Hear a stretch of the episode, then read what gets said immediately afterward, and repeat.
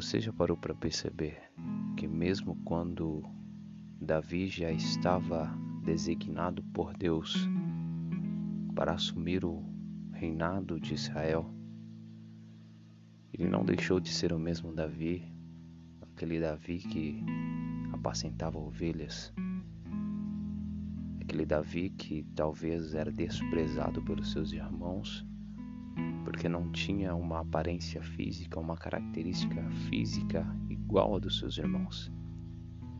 Mesmo Davi, depois de ser ungido rei por Samuel, amando de Deus, ele não deixou com que aquilo viesse a tomar conta do seu coração. E muitas das vezes, aquilo que Deus tem para as nossas vidas não acontece por conta de que nós deixamos as coisas terrenas, as promessas, muitas das vezes as bênçãos que o próprio Senhor nos dá. Nós deixamos essas coisas tomarem conta do nosso coração.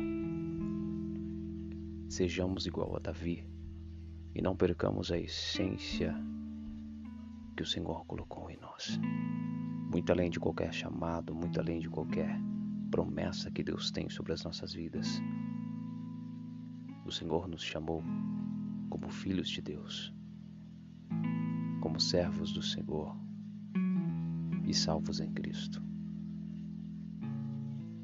Se hoje você está aonde você está, se você tem o que você tem, é por conta da misericórdia do Senhor.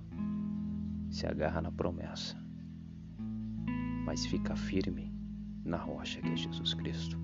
Não perca a tua essência e assim o Senhor vai prosperar os teus caminhos. Deus te abençoe. Fique com essa palavra em nome de Jesus.